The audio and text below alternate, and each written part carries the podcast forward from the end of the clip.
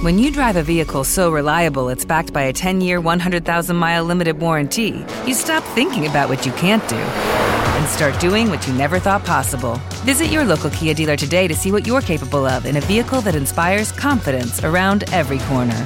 Kia, movement that inspires. Call 800 333 4KIA for details. Always drive safely. Limited inventory available. Warranties include 10 year 100,000 mile powertrain and 5 year 60,000 mile basic. Warranties are limited. See retailer for details. En Caracol Radio Amigos TIC, el podcast de análisis de la actualidad tecnológica de Colombia. Hola, hola, ¿cómo están? Bienvenidos nuevamente a un episodio más de Numeral Amigos TIC, el podcast de tecnología en el que semanalmente analizamos lo que pasa en eh, el mundo de las telecomunicaciones, de la tecnología, por supuesto, del emprendimiento, de la innovación, porque el espíritu eh, que tenemos en este podcast es precisamente destacar no solamente lo que pasa en la coyuntura eh, informativa alrededor de las TIC, sino también el de darle voz, el de darle cara a grandes emprendedores, a grandes eh, líderes y personas que desde su tribuna aportan un gran valor al desarrollo de la industria TIC. Nos encontramos nuevamente en este podcast de Caracol Radio, arroba Santiago Pinzón G, arroba Jole Restrepo. ¿Quién les habla? Arroba José Carlos Tecno, extrañando hoy a nuestros amigos eh, Solano y arroba Solano y arroba Mauricio Jaramil, eh, mi querido Santiago. Así es, nos hace falta, pedimos socorro. Sí, señor. Eh, pero pronto lo tendremos de regreso con temas de capacidad tecnológica y, Mauricio sí, una vez más en la lista negra, porque se dice mucho, pero llega tarde. Siempre, hola. Qué, qué, berraco, qué berraco. pero bueno, Mauricio es nuestro, nuestro, nuestro, nuestro gran amigo y lo mismo que Solano, así que, oiga, yo les propongo algo, ¿por qué no vamos hasta el socorro? Puede ser. Yo digo. Hay que, hay que ir al socorro. Yo, yo creo que sí, además nos ha invitado mucho, ¿no? Y Tanto la Víctor como. sí que es buena. Tanto Víctor como Didi nos han invitado mucho, Didi Born, eh, eh, nos han invitado mucho a. Y se nota por las fotos que pasan aburrido, que no tienen tiempo, que están estresados, que que no hay espacio. Bueno, doctor Santiago Pinzón, arroba Santiago Pinzón G, ya comenzó el debate del Plan Nacional de Desarrollo esta semana. Así es, en este momento que estamos grabando ya tenemos acceso a más de 800 páginas de la primera ponencia eh, para el Plan Nacional de Desarrollo. Eso tiene que estar debatido y eh, votado antes de una semana por los tiempos tan estrictos que tiene eh, la aprobación del Plan Nacional de Desarrollo mucho, mucho por analizar en términos de, de, lo que tenía las bases del plan a lo que quedó ahora en la ponencia.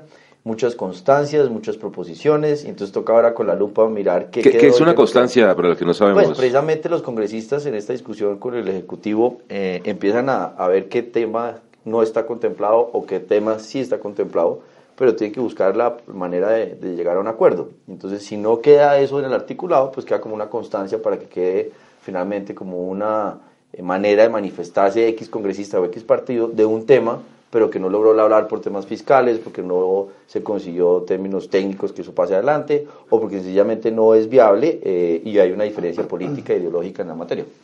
Santiago, eh, vos que has estudiado también ese, plan de desarrollo, ¿cuáles son esas alertas que, que uno ve en el, en el, en el plan? Sí, señor. O que hay muy, muy bueno que debemos ir con toda a que, a que pase.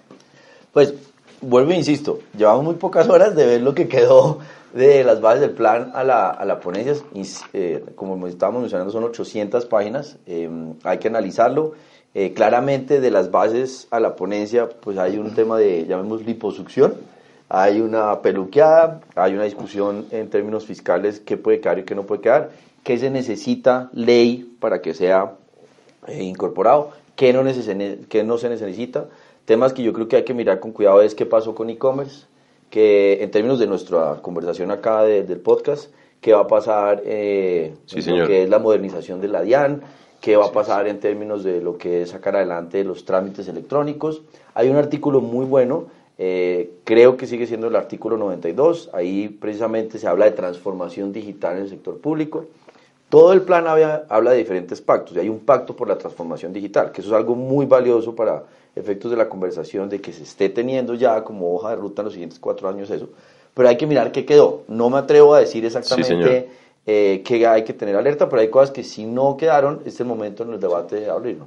Santiago, ¿cuál debe ser la postura de los ciudadanos frente, frente al plan? O sea, estar leyendo, estar, ser activistas, ¿cómo podemos nutrir y apoyar esa discusión? Ha sido un proceso participativo, que eso, para efectos de las conversaciones que hemos tenido de lo que es un país de transición a un país de transformación digital, es que se habilitó una plataforma, la gente logró enviar de manera digital sus propuestas, sus ideas, pero ahora es ya eh, los días críticos donde eh, son muy poco, es muy poco el tiempo y pueden perfectamente vía los congresistas, vía las redes sociales, coger la ponencia que ya está obviamente disponible, leerla y donde estén vacíos, pues poderse manifestar directamente porque hay los espacios para hacerlo.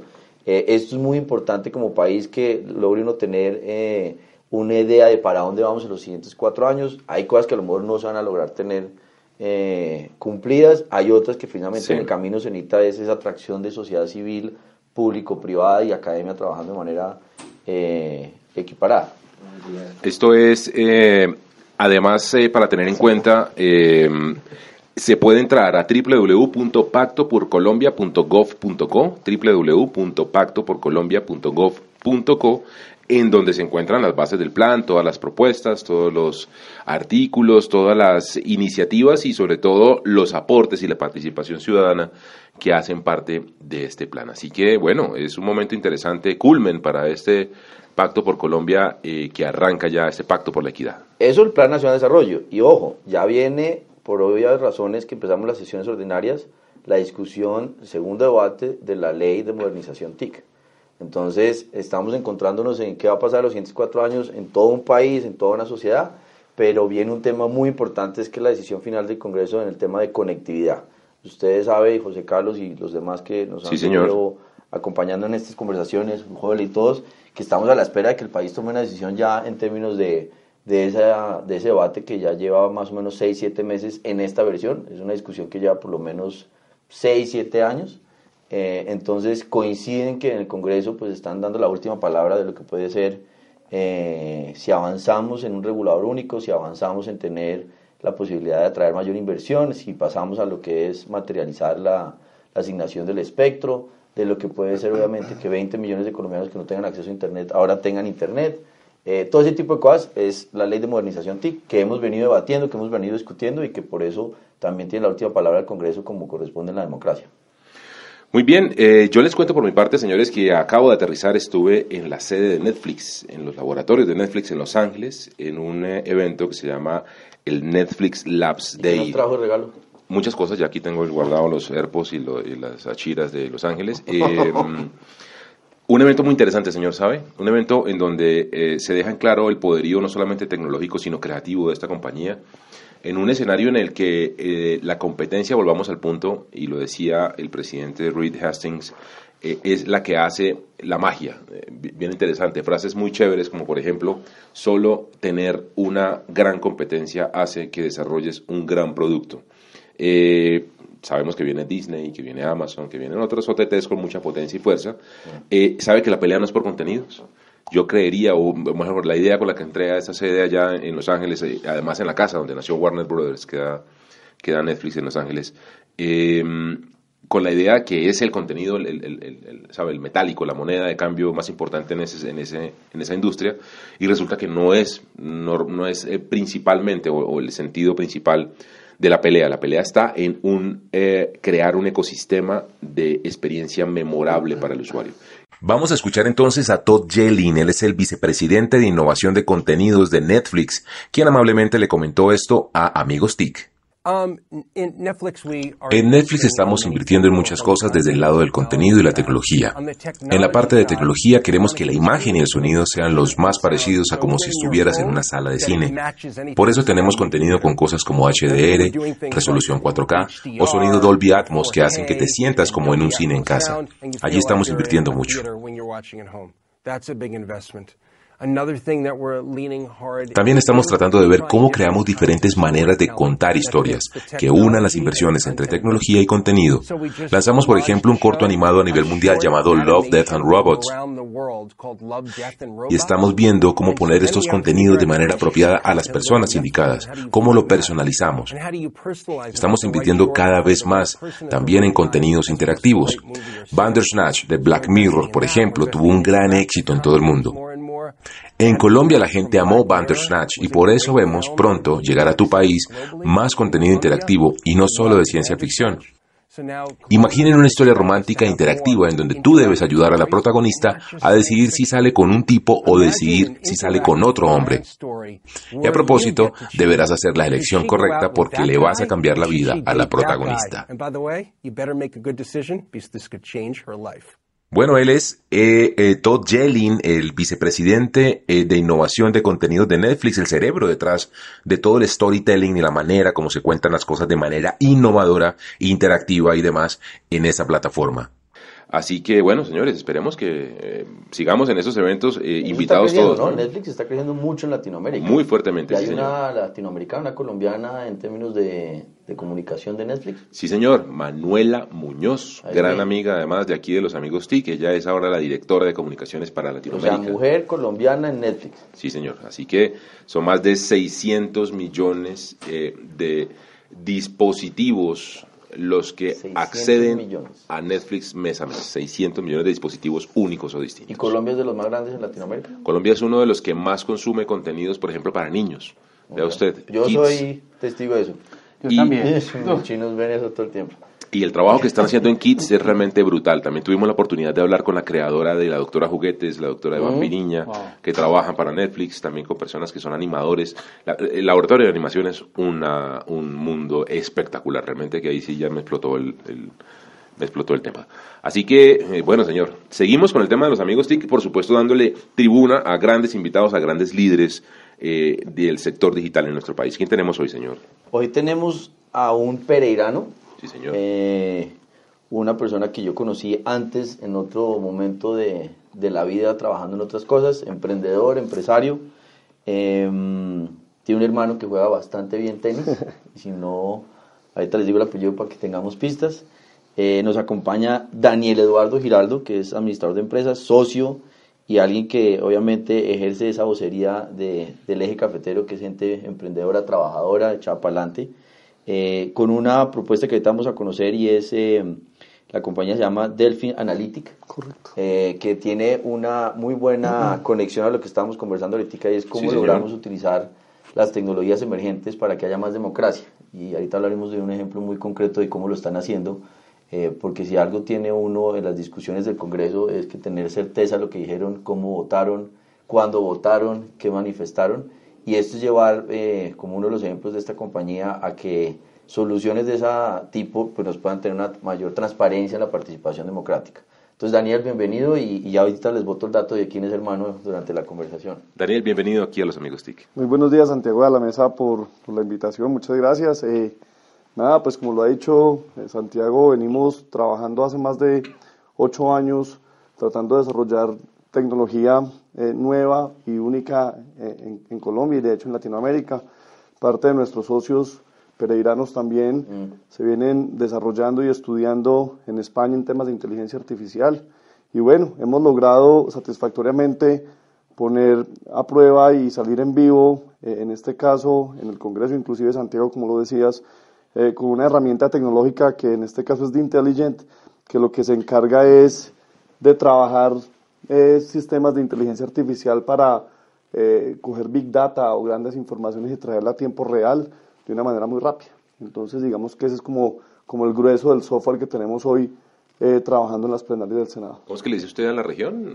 Los Emiratos Cafeteros. los Emiratos Hay los Emiratos Árabes, estos son los Emiratos Cafeteros. Allá pasa uno muy sabroso y cada uno tiene una capacidad de su mundo muy organizada. Hablemos de ese ecosistema, los Emiratos Cafeteros, como dice Santiago, yo estoy viendo que están resurgiendo una gran cantidad de compañías y un, hay un movimiento muy interesante de emprendimiento allí, ¿o no?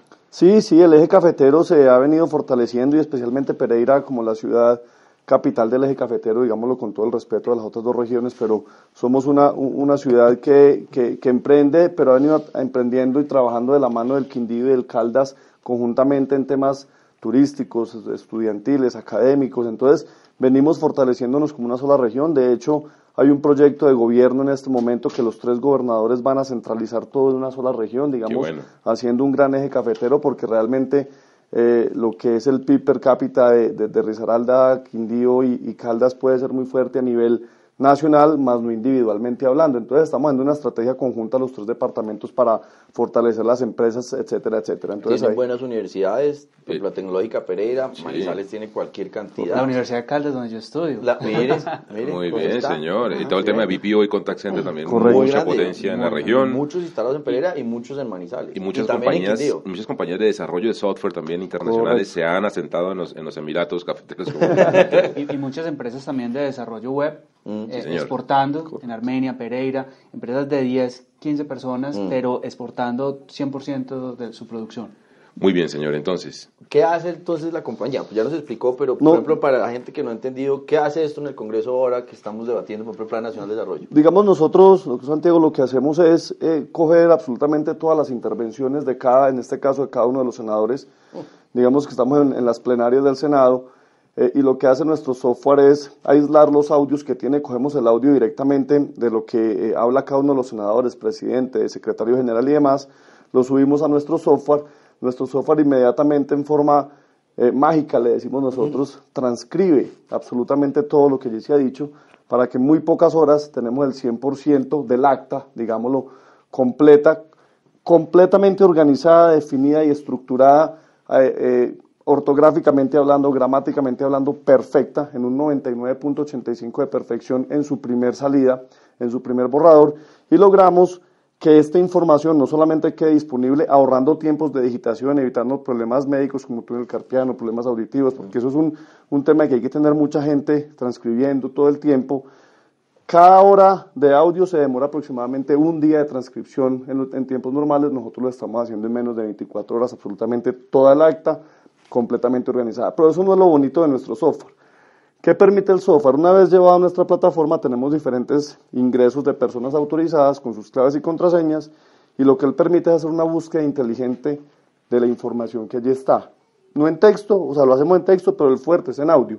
Por ejemplo, si en seis meses hay una tutela sobre la plenaria, sobre el plan nacional, y alguien quiere saber qué exactamente se dijo ese día en educación. En educación sobre ese tema lo que nosotros hacemos es ingresar a la plataforma, ponemos el tema o el senador que lo planteó o en el momento que se dijo y él inmediatamente trae en tiempo real el audio que se dijo en ese momento, o sea, trae las palabras reales y el audio real de aquel senador o persona que dijo la información. Eh, eh, pero eso lo hace mediante tags, metatags, ¿cómo hace la herramienta para encontrar las palabras? nosotros lo que tenemos es un robot trabajando, un robot que para ponerlo en términos más fáciles es, se memoriza absolutamente todo en tiempo real, lo graba independientemente de la cantidad de datos que tengamos, y lo trae en tiempo real. Nosotros tenemos eh, máquinas, un robot permanente grabando y actualizando toda su información y memorizándosela en su contenido para que quede en cuestión de metasegundos la información a la mano. ¿Eso es nube? ¿Eso es, Lo tenemos de diferentes tipos, en este caso en el Senado es nube, pero cada empresa lo puede manejar como quiera, nube, servidor, como absolutamente lo desee.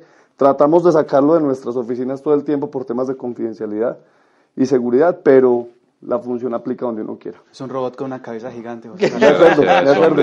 No lo tome personal. Usted tiene no lo tome personal. Lo primero es celebrar eh, que le estemos metiendo inteligencia al Congreso. Eso es inteligencia artificial. artificial. Es la, la, la primera gran noticia. Es la primera gran noticia. Eh, lo segundo es preguntar esa, esa información que abierta para todos los ciudadanos, cómo se puede consultar o cómo son los métodos de consulta. Desde la dirección administrativa, que es quien fundamentalmente, y el presidente del Senado, quien es fundamentalmente quien propuso este tema, eh, lo que buscamos es, uno, que la información sea abierta para el público, porque de hecho debería de ser completamente disponible para el público siempre, porque es un tema de, de gobierno. No pasa hoy en día porque realmente el acta de hoy se demora mucho más que 24 horas, entonces la gente no alcanza a verla, pero lo que buscamos es eso, el gobierno le está apostando mucho al tema de gobierno en línea y gobierno transparente, somos pioneros en Latinoamérica al respecto. Entonces parte de la razón para que esto se aprobara este software es ese, que el día de mañana, muy pronto, eh, cualquier ciudadano común y corriente acceda a la página del Senado y pueda buscar absolutamente todo en vivo. Y eso es importante porque fíjese que lo tiene uno ahora en esta discusión es y si no conocen los, los oyentes cómo es el ruidajo que hay en el Congreso cuando uno va a una discusión. Eso hay diferentes acciones paralelas, las voces de un congresista, las voces del secretario, por un lado eh, el problema de, de poner atención y concentrarse frente a esto, de la votación, y sobre eso, pues queda uno, lo normal es el diario oficial, entonces cómo quedó publicado, y eso toma un tiempo, las actas que estaba mencionando aquí Daniel, toma un tiempo, pero poder tener la tecnología, que seamos pioneros y que la democracia pueda tener acceso a esto, pues algo que demuestra cómo puede uno mejorar en capacidad de, de lo que es eh, un país moderno. Además el sistema de audio no es muy bueno, ¿cierto? No, eso tiene problemas siempre. Pero, pero, ¿Se daña o funciona dependiendo de...? O sea, eso... Pero... Real, real, toda clase de razones. Parece que hubiera ya inteligencia artificial. Con decirle, que, con decirle que a veces se va el agua y entonces por eso levantan las sesiones. Aunque, aunque realmente tengo que ser, tengo que ser justo con, con, con, sobre todo con la parte operativa de la, de la plenaria del Senado, del recinto, el audio es increíble. O sea, las herramientas, nosotros cuando entramos teníamos mucho susto de que Ah, el proyecto fuera inviable porque eh, pues usted entrar a cambiar 108 micrófonos, consolas, absolutamente todo se vuelve un proyecto exageradamente costoso.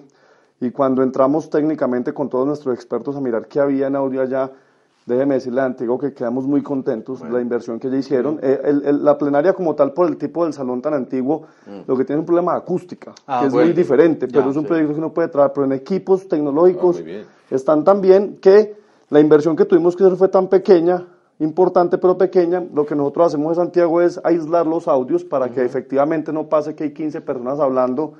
Y si bien nuestro software capta todo y escribe todo lo que ellos dicen, pues no tiene mucha coherencia, ¿cierto? Porque si tiene cinco personas hablando hasta, hasta los humanos no entendemos. Entonces logramos conseguir unos equipos que aíslan cada uno de los micrófonos y los pone en sus tiempos reales cuando debe ser. Digamos que es parte tecnológica también interesante, más de hardware que de software pero que logramos que esto fuera eficaz. Hay un tema muy interesante de la herramienta también, Santiago, a lo que le estamos apostando, porque si bien somos pioneros, pues seguramente ya viene gente detrás pensando como nosotros. Claro, claro. ¿A qué estamos llegando? Reconocimiento de voz y reconocimiento facial. ¿A qué voy con eso? El día de mañana queremos no que el presidente del Senado tenga que decir, le doy la palabra al senador X, sino que cuando el senador X hable, nuestro software ya sepa quién es ese senador, el nombre completo del senador. Digamos que es una función. Y la otra es que ya estamos en el proceso de coger, como allá el canal del Congreso graba las plenarias, de coger el video y que no necesitemos decir, habló senador X, sino que el software, por medio de la cámara, detecte facialmente, como lo hace su iPhone, detecte facialmente y sepa que cuando le enfocan a ese senador, el software sepa inmediatamente quién lo está haciendo. Espectacular. Muy bien. ¿Y, qué otras aplicaciones tiene ese software? ¿Dónde más lo han puesto? Muchísimas. Nosotros digamos que, que estamos mucho en el sector público, le estamos apostando al tema de bibliotecas, al tema de, actas, al tema de fiscalías, contralorías, al tema de defensoría del pueblo. Al sector privado es completamente un apoyo para toma de decisiones y ahorro de tiempo, porque encontrar un documento, así tengamos gestión documental funcionando, es bien complejo. Esta, esta herramienta permite que desde mi celular, desde mi iPad, desde cualquier parte, entre con una clave, busco el documento y lo encuentro en línea inmediatamente. Y adicionalmente tenemos temas interesantes. Por ejemplo, un Excel. ¿Qué hace nuestro robot con el Excel? Coge los datos, inmediatamente le entrega los datos, lo grafica, lo trabaja, sin necesidad de nosotros entrar a manipular un Excel en cualquier momento. Digamos ¿Y, la, la, inteligencia ya se comunica? ¿La inteligencia ya eh, habla? O sea, puede, puede expresarse. No, nosotros... ¿Para interactuar con no. Sí, sí, sí. No, no, no, no hemos, no hemos llegado hasta allá. Estamos, digamos que fortaleciendo mucho el tema de audio y video. En este momento lo que tenemos es una respuesta en tiempo real de los documentos que siempre ingresas a una base de datos, ¿cierto? Por ejemplo, tenemos en una alcaldía en, en la región, eh, tenemos más de 15 millones de documentos, que una gaceta, que un CDT, que, un, que una factura, que un periódico. Tenemos metido, digamos, el periódico de Pereira desde 1928 metes la foto y el, nuestro software es tan inteligente que no solamente lee texto, sino que lee imágenes. Entonces él es capaz de entender qué hay en esa imagen y traer lo que esa imagen tiene en tiempo real. Es muy bonito. Imágenes estáticas, imágenes en video. Imágenes, bueno, en este momento en documentos. Digamos algo que esté escaneado, pero le estoy hablando de un periódico de 1928. Buenísimo. Que la resolución no es la mejor. Vos llevarla y traer cualquier cosa de ese, de, ese documento es bien impactante. para Víctor Solano podría ser muy bueno los claro, Víctor, Claro, los jeroglíficos, los, claro, las cosas. La imprenta eh, cuando nació. Claro, y no, lo digo es porque al momento de interactuar, imagínese uno poder decirle al, al iPad o decirle al celular, eh, quiero, eh, ver las, quiero ver qué fotos hay del centro de Pereira y el software, al momento, por eso te preguntaba por la interacción. Ahora, lo puede llevar uno a eso, a temas de turismo, a temas de otros modelos de, económicos. Eh, nos contás un poquito como la historia del emprendimiento, cuánto mm. tiempo llevan, dónde están desarrollando, eh, cómo ha sido el talento, la, el talento la función para encontrar ese, e, ese talento, cómo lo están preparando. Bueno, si nos contás un poco como del... Claro que sí. Eh, como bien Santiago lo dijo, pues nos conocemos hace mucho tiempo. Eh, incluso trabajé por acá en la Andy, pero... lo siento.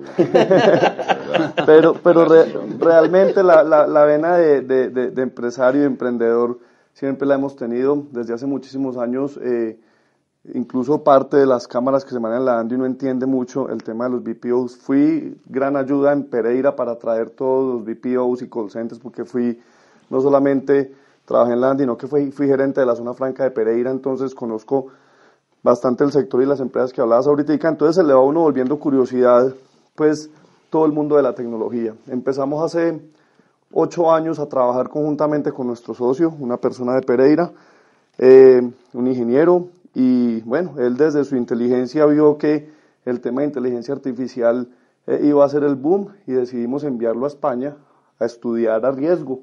Se fue para España, estudió cuatro años una maestría en inteligencia artificial, llegó y nos llegó con este proyecto y venimos desarrollándolo. Eh, logramos eh, armar un equipo de trabajo sólido en Pereira de desarrolladores principalmente en tecnología y empezamos a hacer prueba de error, prueba de error y, y bueno, son Realmente nuestro socio le ha invertido más de 10 años, nosotros 6 eh, a desarrollarlo y bueno, y salimos en vivo hace un año y medio y realmente muy contentos de los resultados porque si bien la ayuda de otras ciudades es siempre bienvenida, eh, obviamente fortalecemos mucho el talento pereirano, fortalecemos mucho nuestra región, nuestra sede es 100% en Pereira y vamos creciendo a números agigantados de, desarrolladores. Pero, pero si uno suma ahí cosas, eh, mi querido Holly Santiago, Eh, de lo que uno ve normalmente en este mundo es que es difícil eh, cultivar el talento, sostenerlo, incentivarlo, pagarle. Los millennials, y en el buen sentido, no estoy haciendo un, relacionamiento peyorativo, pero pues son pelados que se van muy rápido, no son constantes. Eh, aquí estamos viendo algo realmente muy, en el buen sentido, lo digo atípico, en el, en el que se construyó desde hace 10 años la compañía se fueron a estudiar, vinieron, y eso ya es un tema de enamoramiento religioso alrededor de la marca, pues, y de la región. Sí, realmente, y, lo que vos decís, los, millennials eh, y esta gente tan joven por lo regular se va muy rápidamente.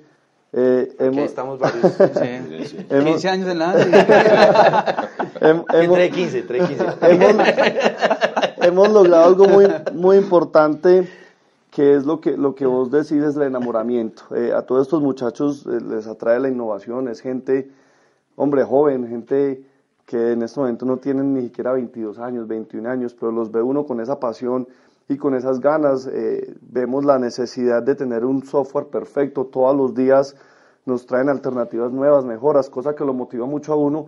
No es fácil uno, uno mantener una compañía sin ingresos, eso es bien complejo porque realmente si vos ves el tema ocho años sin vender un peso y, y, el costo de la tecnología es bastante alto, sobre todo en, en el tema de, de, esos muchachos para que se queden, pues hay que pagarles, porque ellos no se van a quedar por, por, por, saludo a la bandera o por ver qué, qué pasa en 10 años, ellos necesitan pagar sus cosas y, vivir su vida. Entonces mantener este programa eh, tanto tiempo sin haber recibido ingresos, pues desde los últimos, el último año y medio que ya empezamos a trabajar juiciosos, Pudimos haber vendido muchas herramientas o aplicaciones hace cuatro o cinco años, pero queríamos era darle a lo que le estábamos apuntando, que no es solamente congresos, sino congresos latinoamericanos, sector privado, bancario, etcétera, etcétera. Ahí uno ve lo, lo interesante de combinar pues el timing. Ahora sí es el momento de salir con el producto, porque antes usted 80s, 90s, pues no era necesariamente la capacidad. Volvemos al tema de que si uno tiene velocidad de internet, este tipo de soluciones le puede llegar al concejal o el consejo tal, a la asamblea tal, porque es que estas discusiones son de mucha importancia cuando hay eh, problemas de qué se votó y qué no se votó, volviendo al tema del, producto con el Congreso. Eh, ahí hay implicaciones de política, de presupuesto, de investigación, de pérdida investigadora, tutelas, hay toda clase de efectos, sí pero sobre todo eso, es transparencia. Y uno cuando no puede asistir al Congreso como ciudadano, pues uno quiere es que precisamente la información esté disponible, pero que haya garantía de ese blindaje de esa información. Ahí es donde está una de las fortalezas que puede ser por ahora Colombia, pero se puede meter en otros países. Bueno, si ustedes trabajaron 10 años en este objetivo con esa paciencia asiática de japonés eh, y ya lo lograron, supondría uno que tienen ustedes además muy bien dibujado el futuro del, de tanto, del tanto del producto como de la compañía. ¿En dónde va a estar la compañía en cinco años? ¿Qué va a pasar con esa? Nosotros vamos a ser la empresa más importante de tecnología de inteligencia artificial que tenga que ver con gestión documental en, tres años. Digamos que nuestro proyecto es a tres años, la razón es sencilla. Eh, estamos seguros que en tres años, seguros que en tres años habrá muchísima competencia, que van a ver lo que hoy están escuchando, que nos interesa que haya. Eh, pero en tres años vamos a tener un producto muchísimo más interesante que ya le estamos trabajando, que obviamente va a ser eh, eh, resumen del sumario, pero, pero lo tendremos pronto porque ya tenemos un equipo de trabajando en un proyecto nuevo que va a impactar fuertemente la tecnología mundial. Yo le creo. Yo creo que sí. Estamos aquí ante el... Ah, no dije quién es hermano, que le gusta a usted qué equipo de ah. fútbol es. Del Pereira. Ah. Obvio, hermano, pues a ver, ¿de cuál? Del Pereira. El hermano juega tenis. Ah, muy bien. Y tiene mi nombre. ¿Cómo se llama? Santiago Giraldo. Exacto. Santiago, Giraldo. hermano Santiago Giraldo. muy bien, del campeón. No, Santi Giraldo es mi hermano, pero yo soy mayor, o sea, hay que, hay que, hay que mirarlo diferente. ah, sí, el muchachito este hombre. Eh, no, Santi, Santi, un bacán, eh, un amigo, nos ha apoyado en esto, en momentos que necesitamos incluso apoyo, él es muy inteligente y muy, y muy curioso, en los momentos que necesitábamos apoyo nos abrió puertas, nos, inclusive económicamente en algún momento nos dijo, aquí estamos para lo que necesiten, muchachos, ha sido, si bien es más joven que yo, empresario también, pero muy, muy metido en el tema y una persona muy, muy valiosa para nosotros. De orgullo para el país, sí señor. Eso va a ser ya, eso va a ser ya. Esto es, esto es innovación, esto es cuarta revolución industrial en vivo y en directo, cambiando eh, el sentido de vida de una región, de un país, eh, así que no queda más sino que dejar siempre las puertas abiertas, Daniel, aquí en Amigos TIC, para lo que usted crea, necesite, eh, nos invita por favor a su región. Nos gustaría, señores amigos TIC, ir a, los Emiratos Cafeteros a grabar allá un, un, especial para poder darle voz a todos esos muchachos, a toda esa gente, a todas esas compañías que están haciendo innovación por, por Colombia. Muchísimas gracias a todos, Santiago especialmente por la invitación. Bienvenidos. En Pereira siempre serán las puertas abiertas para todo este tipo de cosas, en lo que podamos ayudar. Eh, las veces que tengamos que estar acá más que contentos, les vamos a ir contando por medio de Santiago los avances que tengamos, eh, porque cada vez Delphi Analytics y The Intelligent va a traer sorpresas positivas para, para Latinoamérica. Y a ustedes los que nos escuchan, les pedimos que por favor apoyen también a estas iniciativas con numeral amigos TIC, muevan el podcast, compártanlo, coméntenlo, eh, dénselo a un amigo, compártalo por WhatsApp, eh, ayudemos a que esta innovación la conozcan más personas. Por supuesto, los esperamos la siguiente semana en un episodio más de numeral amigos TIC. En Caracol Radio Amigos TIC, el podcast de análisis de la actualidad tecnológica de Colombia. Every day, we rise, challenging ourselves to work for what we believe in. At U.S. Border Patrol, protecting our borders is more than a job, it's a calling. Agents answer the call, working together to keep our country and communities safe. If you're ready for a new mission, join U.S. Border Patrol and go beyond.